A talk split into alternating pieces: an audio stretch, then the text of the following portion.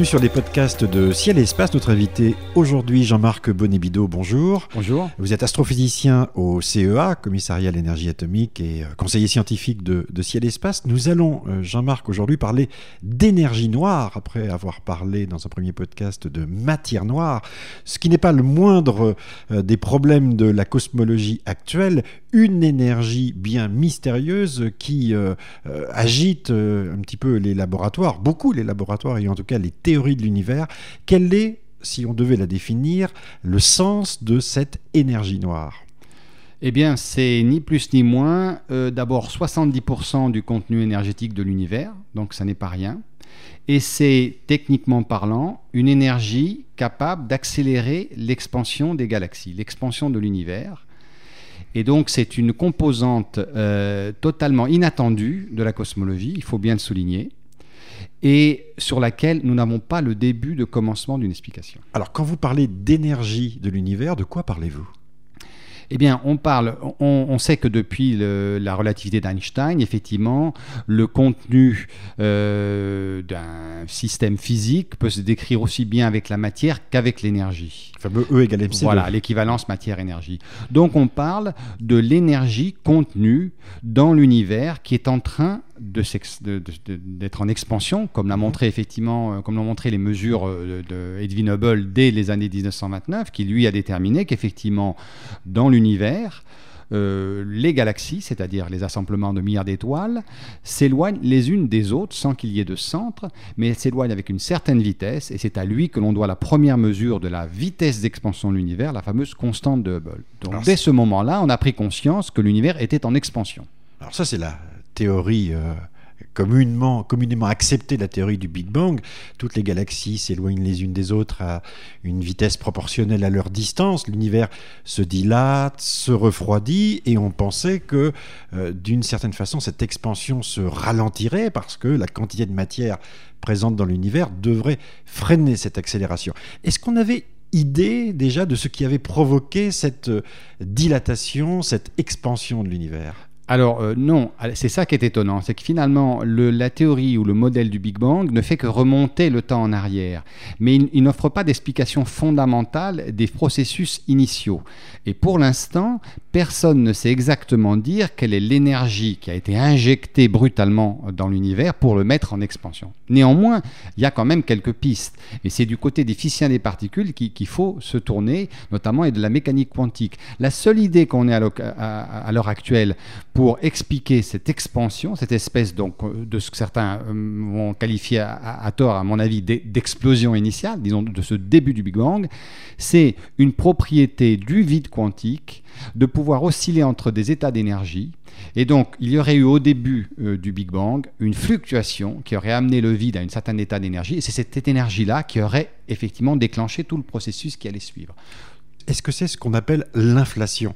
C'est-à-dire le moment où euh, l'univers, euh, c'est-à-dire l'ensemble de tout ce qui constitue euh, la matière, l'espace et le temps extraordinairement chaud, extraordinairement petit, devient tout d'un coup gigantesquement grand.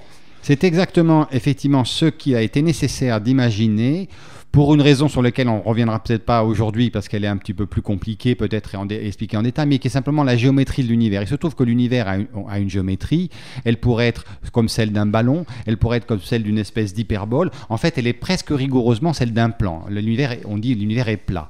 Et pour expliquer cette propriété et d'autres propriétés euh, de l'univers, on a été obligé d'imaginer un processus qui égalise en quelque sorte cette espèce d'expansion, qui les rende pratiquement maximale, qui la rende sur comme le ballon. Vous voyez, le ballon qu'on gonfle. Si on le gonfle beaucoup, beaucoup, à la limite que vous êtes sur le ballon, il va devenir plat tellement il est gonflé. Et ben c'est ça que fait l'inflation, processus physique que les physiciens ont inventé pour rendre compte naturellement de cette géométrie de l'univers. Mais évidemment, elle reste hypothétique, elle reste nécessaire pour euh, tenter d'expliquer la géométrie de l'univers, mais elle reste hypothétique. Et c'est un- une quantité d'énergie phénoménale qui est donc déclenchée à ce moment-là, puisqu'en quelques fractions de secondes, l'univers se dilate dans des, des, proportions inimaginables pour l'esprit humain. Alors l'un des grands enjeux euh, de l'observation euh, depuis de nombreuses années, c'est la mesure de la vitesse d'expansion euh, de, l'univers, du taux d'expansion. Rappelons que le télescope spatial Hubble a été lancé euh, pour cela majoritairement, c'est-à-dire essayer de mesurer à quelle vitesse les galaxies s'éloignent les unes des autres. Où est né le problème?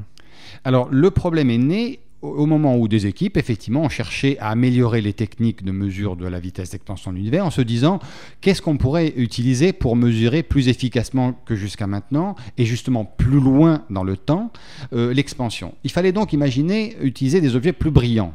Donc ils, ont, ils se sont dit on va utiliser les, les catégories d'objets les plus brillants qu'on ait dans le ciel, euh, qui sont des explosions d'étoiles, ce qu'on appelle des supernovae, qui sont, elles, visibles pour un certain nombre d'entre elles jusqu'à des milliards d'années-lumière, c'est-à-dire jusqu'à pratiquement 50% de l'âge de l'univers, puisque la lumière met un certain temps pour nous venir, donc on peut remonter 50% en arrière. Et donc, euh, en utilisant ces supernovae, on s'est dit, bon, on va mesurer la vitesse d'expansion de l'univers dans un temps plus reculé, donc on, verra si elle a évolué. Et, les, équipes ont utilisé effectivement des techniques. Alors, pour donner un exemple de la, la, façon dont on, en opère, on appelle ça des chandelles standards. Mais c'est exactement ce que font les, géomètres sur le bord des routes quand ils mesurent les distances. Vous avez vu des, des géomètres et euh, des arpenteurs. Ils ont un bâton de longueur fixe et puis quelque part un peu plus loin, une lunette, et on mesure l'angle que fait le bâton vu de loin. Plus on est loin, plus le bâton va paraître petit, et c'est l'angle que fait le bâton qui mesure la distance. Eh bien, effectivement, il faut que le bâton soit standard, parce que vous changez de bâton, vous savez plus où vous en êtes. Eh bien, les astrophysiciens ont fait ça avec la luminosité de ces explosions. Ils ont considéré qu'un certain nombre d'explosions, notamment les supernovae dites de type 1, étaient standards, elles atteignaient toujours le même pic de luminosité, et ils s'en sont servis de ça en se disant, plus l'objet va être loin, plus il va nous paraître faible, et comme l'arpenteur, on en déduira effectivement la distance à laquelle il est. Et ils ont donc opéré cette, cette opération sur les plus lointaines des supernovas, et grande surprise, au lieu d'avoir une, vitesse d'expansion qui est similaire à celle qu'on a dans notre univers local, ils se sont aperçus qu'effectivement, cette vitesse d'expansion était plus élevée. C'est-à-dire, les supernovas les plus lointaines paraissaient beaucoup plus faibles. Il fallait donc imaginer que leur distance n'était pas la bonne, elle était beaucoup plus loin qu'on ne pensait. Qui dit plus loin, dit expansion plus rapide de l'univers. Et donc, c'est comme ça qu'on s'est aperçu que l'expansion de l'univers s'accélérait. Et si ces supernovas n'étaient pas euh, les mêmes en fonction des distances? Si le bâton dont vous parlez se, soit modifié au cours du temps, et en fait que nous ayons euh, une chandelle qui n'a pas la même luminosité euh, que celle qu'on pense être standard. Ah, c'est le grand problème évidemment à l'heure actuelle, parce qu'il y a une telle conséquence sur notre vision de l'univers de cette découverte-là, qu'évidemment il faudrait être le plus prudent possible et vérifier qu'effectivement ces chandelles sont réellement standards. Là, il y a un gros gros débat qui n'est peut-être pas toujours accepté, les, les, les, les, pour, les contre. Certains d'astrophysiciens disent mais non, on a pris toutes les garanties, on sélectionne celles qui sont mauvaises, on les garde pas, etc. Mais il se trouve que malencontreusement, euh, ces explosions d'étoiles sont les moins bien connues des explosions d'étoiles. Elles font appel à un processus physique qui est compliqué. Le fait qu'une petite étoile existante qu'on appelle une naine blanche reçoit de la matière d'un compagnon, et elle reçoit tellement qu'elle est perturbée dans son équilibre qu'à un moment donné, elle va imploser. Et donc, la, la caractéristique de l'explosion va forcément varier. Alors pour l'instant, le débat est ouvert, mais disons que pour un certain nombre de, physiciens et d'astrophysiciens à l'heure actuelle, le cas semble suffisamment établi pour que, évidemment, on en arrive aux conclusions d'examiner quel est le mécanisme physique à l'origine de l'accélération. Alors, euh, pour rester et finir avec euh, cette mesure et ces, chandelles, est-ce que les astronomes aujourd'hui disposent de beaucoup de points de mesure? Est-ce qu'il y a beaucoup de programmes qui examinent les supernovas à très grande distance pour donner plusieurs points, en quelque sorte, euh, d'observation cohérents dans l'univers? Oui, il y a des très grands programmes. Alors, on vient d'avoir un des derniers résultats obtenus par le télescope spatial Hubble, qui a continué en observant des, certaines explosions, et c'est lui qui peut atteindre les plus faibles à l'heure actuelle. Donc, produire une, courbe qui montre l'influence euh, notamment des explosions les plus lointaines et qui semblerait confirmer effectivement cette accélération. D'autre part, il y a des programmes au sol. Il faut donc en fait essayer, et malencontreusement, ces explosions d'étoiles ne sont pas si fréquentes que ça. Et pour qu'elles soient en plus loin, on n'en a pas énormément. Là, on, parle de quelques dizaines, on est moins, de 100 euh, objets hein, qu'on a étudiés. C'est relativement peu à l'échelle. Parce que je rappellerai quand même une chose. À chaque fois que les astrophysiciens ont cru trouver des objets standards, ils se sont révélés toujours non standards. On parlera peut-être des quasars, par exemple, c'est des, galaxies actives. On a cru pouvoir mesurer l'expansion avec les quasars, on n'y est jamais arrivé parce qu'il y a autant de quasars, autant de luminosité.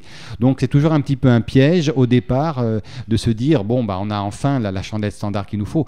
La question reste ouverte euh, pour l'instant, mais de gros programmes sont en, en cours pour effectivement améliorer la précision des mesures. Alors, en ayant posé toutes ces observations, en ayant mis tous les bémols nécessaires pour prendre nos précautions, j'imagine que on a construit des théories pour expliquer la nature de cette énergie noire, cette énergie sombre.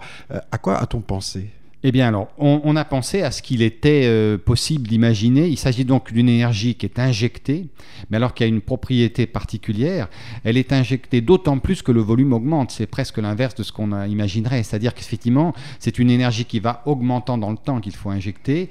Alors, qu'est-ce qu'on avait à notre disposition? On en revient au début de notre conversation à ce phénomène de l'inflation. C'est-à-dire, est-ce que l'accélération de l'expansion à l'heure actuelle, cette injection d'énergie, ne serait pas une lointaine réminiscence, une reprise en quelque sorte de cette énergie qui a fourni l'inflation phénoménale du début. Et c'est la piste sur laquelle évidemment se sont lancés les gens. Mais alors, ils se heurtent à une, anomalie, disons, c'est qu'entre les deux phénomènes, il y a un rapport euh, qui n'est même pas inimaginable. C'est-à-dire que euh, l'énergie, même si elle est importante à l'heure actuelle, n'est sans commune mesure avec celle du début. Pour donner le rapport entre les deux, c'est à la 120e décimale. C'est-à-dire si on, on donne pour valeur 1 la valeur de l'énergie de l'inflation. Pour avoir l'énergie qui est injectée à l'actuellement dans l'univers, il faut écrire un nombre avec 0, 120 zéros et puis un petit 1 derrière. Donc vraiment une fraction, mais, minuscule, minuscule.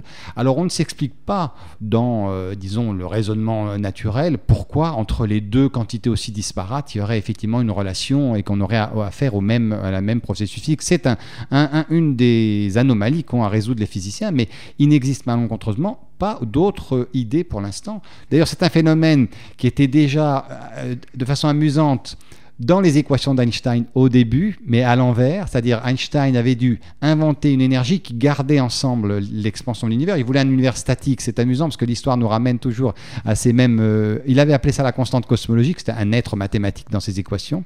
Eh bien, aujourd'hui, cet être mathématique semble exister, mais il est dans le sens inverse. Il accélère l'expansion. Et donc, euh, de la même façon qu'Einstein n'avait pas pu expliquer physiquement la, la nature de la constante cosmologique, aujourd'hui, on ne peut pas expliquer encore physiquement la nature de cette énergie sombre D'où le travail très ardu que doivent faire les physiciens, astrophysiciens, de vraiment préciser si cette énergie est injectée ou pas par ces phénomènes de chandelle standard, parce que si pour l'instant on n'a pas d'explication. Ça coûte baguette magique quand même, hein, quelque chose qui surgit de nulle part et qui euh, euh, accélère l'univers. Sait-on si euh, cette accélération est constante aujourd'hui ou si elle est en expansion elle-même, c'est-à-dire si elle augmente? Alors c'est tout le débat, puisque maintenant on espère évidemment avec des mesures plus précises non seulement montrer que cette expansion, cette accélération euh, opère, mais aussi savoir comment elle opère, c'est-à-dire éventuellement, effectivement, est-ce qu'elle opère continuellement, en accélérant continuellement, ou est-ce qu'elle elle va de nouveau se ralentir Est-ce qu'elle a opéré tout le temps dans le passé? Pour l'instant, on a l'idée qu'elle a commencé à, opérer il y a environ 5 milliards d'années, donc à peu près à la moitié de l'histoire de l'univers.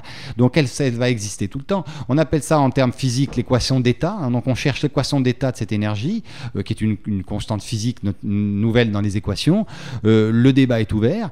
Euh, effectivement, ça nous, ça nous permettrait notamment d'éliminer certaines hypothèses, parce qu'effectivement, toutes les idées qui sont données à l'heure actuelle, bon, dans la théorie des des particules, un théorie de, l'infiniment petit, euh, on, vont avoir des comportements différents. Donc on pourrait espérer les trier de cette façon-là. Alors je voudrais revenir sur l'échelle de son action. En partant du système solaire, par exemple, nous n'avons pas de, euh, de démonstration, en tout cas de, visibilité d'une quelconque action euh, répulsive, en quelque sorte, d'une matière, d'une énergie noire dans le système solaire. Est-ce que, quand on regarde la, la galaxie qui paraît aussi parfaitement cohérente, est-ce qu'elle agit, ou est que ce sont encore une fois comme vous le disiez, à de très grands volumes, de très grandes distances que l'on voit précisément cette action. Oui, c'est pour ça que c'est difficile à mesurer. Ça n'est qu'à très grande, une très grande échelle, on parle d'échelle, c'est des dimensions dont on parle en physique on parle d'échelle, euh, à des très grandes dimensions qu'opère ce, ce mécanisme d'accélération. Donc il faut considérer des, volumes d'univers suffisamment grands pour pouvoir le mesurer. Et c'est ce qui rend la chose complexe, parce qu'effectivement, on n'a qu'un univers aussi à, étudier. Donc en fait, effectivement, pas beaucoup de moyens de contrôler nos mesures. Mais ce n'est qu'à grande échelle ça ne changera pas. Alors, c'est vrai que cette quantité énorme. On rappelle qu'il s'agit pour l'instant de 70% des deux tiers du contenu en énergie de l'univers. C'est beaucoup. C'est énorme. Et bon, effectivement, finalement, ça n'a pas beaucoup d'influence. hein. Euh, la physique locale continue à se faire de la même façon, mais peut-être que le jour où on déterminera si elle existe, la nature exacte de cette énergie, on s'apercevra que peut-être elle a des contreparties euh, locales dans, notre univers local sous d'autres aspects, parce que forcément, ce, ce sera, si elle est confirmée, une révolution dans la physique, puisque évidemment, une énergie telle que ça qui opère dans l'univers euh, aura des, des, des, des implications sur notre, notre façon d'envisager la physique, tout, globalement. Quoi. Alors, que- quelle est aussi l'implication de la présence de euh, cette énergie noire sur le destin de l'univers? On avait imaginé il y a encore quelques décennies euh, qu'après le Big Bang, on aurait un ralentissement de, de l'expansion de l'univers. On avait même parlé d'une recontraction possible sous le mot bien connu de Big Crunch, en disant que tout reviendrait et se, se reformerait finalement co- comme au départ. Là, on est sur une énergie qui semble au contraire plutôt accélérée. Euh, ça veut dire qu'on va s'isoler petit à petit euh, des autres galaxies dans l'univers? Oui, c'est-à-dire qu'on ne peut plus du tout faire les calculs que l'on faisait encore il y a quelques années en se disant bon, on- est à la matière, il y a les galaxies, il y a l'expansion, on va calculer le, passé, euh, le futur, en disant telle quantité de matière suffise ou non pour retenir et, refaire con- condenser le Big Bang, puisque finalement c'était ça. S'il y avait suffisamment de matière dans l'univers, ça pouvait refaire recontracter l'ensemble. On a aboutissait à ce que effectivement vous disiez du Big Crunch, mais aujourd'hui il ne s'agit pas de ça.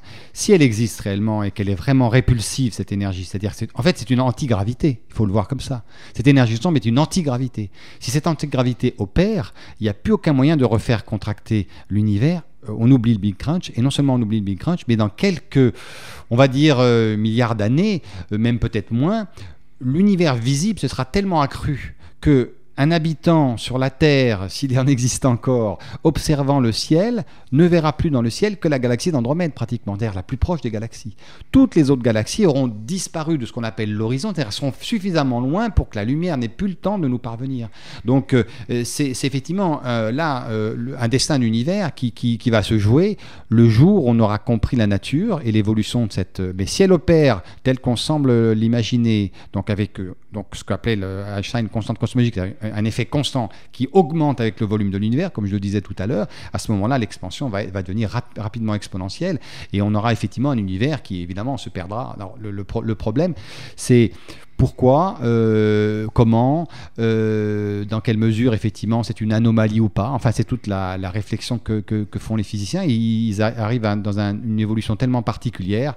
Alors certains euh, veulent croire à, des univers cycliques de nouveau en se disant non, cette euh, force est apparue mais elle va redisparaître, on aura de nouveau une condensation. Enfin, beaucoup d'idées en ce moment, beaucoup d'idées, peu de, choses sûres puisqu'il faut avant tout euh, vérifier si cette composante existe euh, vraiment ou pas. Est-ce que vous pensez que la part d'observation par rapport la part de spéculation et de théorie est, aujourd'hui suffisante? Est-ce qu'il y, a- des grands programmes euh, d'observation qui sont euh, en cours ou en, en développement? Est-ce qu'on va lancer euh, des satellites qui permettront d'avoir des informations supplémentaires sur la nature de cette énergie noire? Oui, je pense qu'il faut faire autrement. Pour l'instant, pour mesurer l'expansion, on recherchait ces fameuses chandelles standards. On en avait cru et on espère en avoir trouvé avec ces explosions d'étoiles. Mais même les plus brillantes des explosions d'étoiles sont visibles que jusqu'à à peu près, comme je le disais tout à l'heure, la moitié de l'âge de l'univers. Mais on a, eu, on a un espoir nouveau, c'est qu'il existe des phénomènes violents et encore plus puissants, donc visibles plus loin, qu'on appelle dans le langage astronome des sursauts gamma. C'est effectivement des explosions d'étoiles, mais qui émettent des bouffées de rayonnement gamma. Le rayonnement gamma traverse tout l'univers sans, complexité, sans, difficulté. Et on a déjà tenté de retracer l'expansion avec des sursauts gamma, alors qui eux remontent, mais vraiment à quelques centaines de millions d'années, enfin, euh, après ce qu'on appellerait le, début de l'expansion. Et si on utilise ça, on ne trouve pas tout à fait les mêmes euh, conclusions qu'avec les, les explosions d'étoiles qu'on appelle supernovae. Donc déjà, il y a l'espoir que en utilisant d'autres chandelles standards, plusieurs chandelles standards, d'ailleurs ce serait la meilleure méthode, on puisse confronter les résultats et vérifier si oui ou non on a cette expansion accélérée. Donc en fait, les programmes commencent puisque finalement, pour l'instant, on pensait euh, que la réponse viendrait des supernovae et de ces explosions d'étoiles. Finalement, elle restera dans le domaine de ce qu'on a à l'heure actuelle peut-être, peut-être pas, puisqu'il y a beaucoup d'effets qui peuvent contrarier les, conclusions, mais d'autres objets peut-être surgiront d'ailleurs dans l'avenir qui seront beaucoup plus prometteurs. On peut toujours espérer tout au moins, puisque c'est beaucoup plus complexe que faisait Hubble à son époque avec les galaxies proches. Hein. Il s'agit d'aller prendre maintenant les objets les plus lointains de l'univers pour savoir comment l'expansion était il y a très longtemps pour pouvoir raconter son histoire. Parce que maintenant, on n'est plus dans une expansion continue, on est dans une expansion qui peut varier. Et je dirais même plus pour certains astrophysiciens, et j'attirais l'attention sur ça, on n'a jamais vraiment travaillé là-dessus. On considère l'univers comme homogène, on dit isotrope, c'est-à-dire il est le même dans toutes les directions. Mais qu'en serait-il si effectivement ce ne serait pas une bulle qui se gonflerait uniformément, mais plus vite d'un côté que de l'autre? On n'a jamais eu suffisamment de données pour observer ces disparités d'expansion selon les directions de l'univers. Il se pourrait qu'effectivement ça ne soit pas tout à fait la belle bulle qu'on imagine. Et là, ça compliquerait encore plus les choses. Il y a encore un champ immense dans évidemment l'étude de ce mouvement d'ensemble qu'on appelle l'expansion. Et je présume aussi que plus les distances sont importantes, plus la nature de ce qu'il y a dans l'espace entre la source lointaine et, nous devient difficile à imaginer. Euh, si ce sont euh, des nuages de gaz, de poussière qui affaiblissent la lumière des objets lointains, euh, une sorte de topographie même de la nature du contenu de l'univers entre nous et cette source n'est pas évidente à établir. Oui, c'est ça. C'est-à-dire qu'on est toujours piégé par des phénomènes parasites. Au départ, on croit voir clairement la réalité on s'aperçoit que avec la gravitation qui dévie la lumière, avec euh, la matière qu'on ne connaît pas qui peut éventuellement absorber la lumière, avec des tas de phénomènes qui ne sont pas pris en compte parce qu'on les ignore encore, évidemment, on est, on est loin d'avoir la réponse définitive. En, l'occurrence, on sait que la, science, heureusement, progresse en accumulant et que souvent on corrigera nos erreurs petit à petit, mais euh, il faut savoir si ça ne remettra en question ou pas l'hypothèse. En l'occurrence, pour l'instant, on fait l'hypothèse 70% de l'univers dans une énergie sombre. Est-ce que ça tiendra dans les, dans les quelques années qui vont venir? Là, c'est la question essentielle. On, a l'impression, pour conclure, Jean-Marc Bonibido, qu'avec euh, la matière noire, euh, l'énergie noire, ou sombre, les deux d'ailleurs, on en sait beaucoup moins aujourd'hui euh, qu'il y a 20 ans sur l'histoire de l'univers. c'est pas on en sait plus évidemment, mais c'est beaucoup plus euh, complexe, beaucoup plus flou et peut-être beaucoup plus incertain. Ah bah oui, c'est-à-dire qu'on peut quand même euh, le réaliser facilement. Euh, on faisait auparavant un, constat et un modèle d'univers avec ce qu'on voyait et ce qu'on mesurait réellement. Maintenant, on est obligé de faire un modèle d'univers avec 95% d'inconnus. Si on ajoute la matière noire et l'énergie sombre, en fait, c'est 95% d'inconnus. décemment, effectivement, il, il faut beaucoup d'humilité aux cosmologistes, ceux qui effectivement font des modèles d'univers, pour se dire vraiment si je ne connais pas 95% de ce qui constitue l'objet que j'étudie, euh, euh, il faudrait que je sois prudent et je ne peux pas vraiment dire encore quel va être son devenir, son histoire. Et bon, et je pense que c'est ce qui manque un petit peu au domaine de la cosmologie moderne, une espèce d'humilité qui leur ferait dire effectivement, bon, attendons un peu, on, vous propose des hypothèses, tout le monde a le droit de faire des hypothèses, mais ne mettons pas ça sur le marché en disant c'est l'univers tel qu'il est et il y, a, il y a 13 000 un petit peu du mode du mode de fonctionnement scientifique actuel. Merci Jean-Marc Bonnebido, merci euh, à vous d'avoir écouté ce podcast de Ciel et Espace et rendez-vous euh, au prochain épisode.